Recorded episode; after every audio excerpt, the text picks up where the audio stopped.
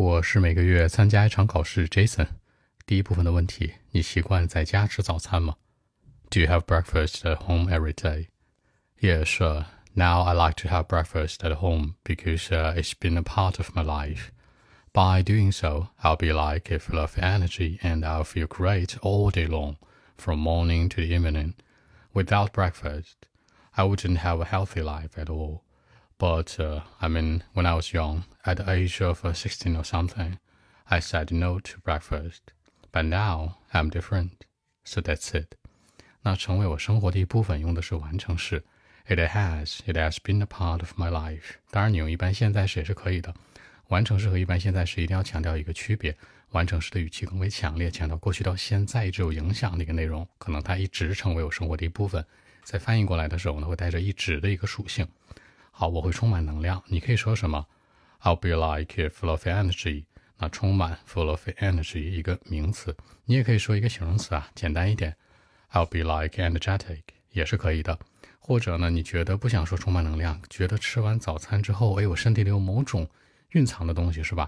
那种原动力，I'll be like full of something，full of something。这个 something 可以指代的是 something good，something bad 都可以。所以说呢，当你可能词儿穷的时候。或者不知道该说什么的时候，用这个 something，它是一个万能的名词。万能动词呢是 get。比如说问你，哎，去咖啡店干嘛去了？我喝点东西。东西突然不会说，喝突然不会说，get something in the coffee shop。那它是一个万能的动词加名词。所以很多时候你不会用的时候，名词不知道说什么就用 something。那动词不会用的时候就用 get，都是 OK 的。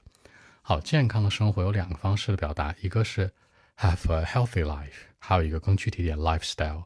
比如说 healthy lifestyle。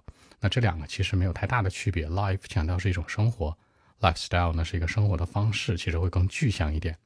那拒绝吃早餐，那其实我们小的时候都不太愿意在家吃早餐，对吧？更别说在哪儿吃了，比如在家了，就是在外面都不爱吃。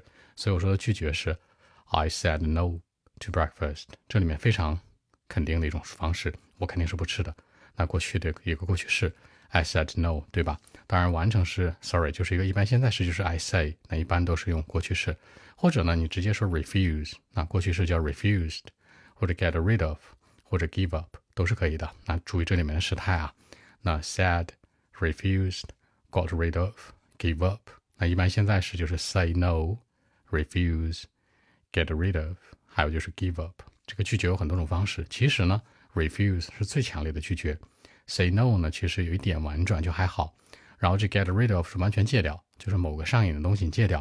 然后 give up 呢是完全摒弃掉，它们的区别在这儿呢。OK，我们再来一遍。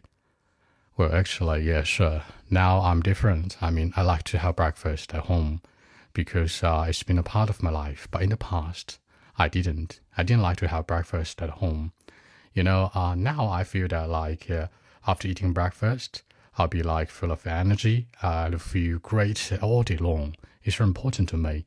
Without breakfast, I wouldn't have a healthy life. But when I was young, at the age of 16 or something, I said no to breakfast. But now, you know, as I've mentioned above, I, I'm different. So that's it. 好，更多文本问题，微信 b 一七六九三九一零七。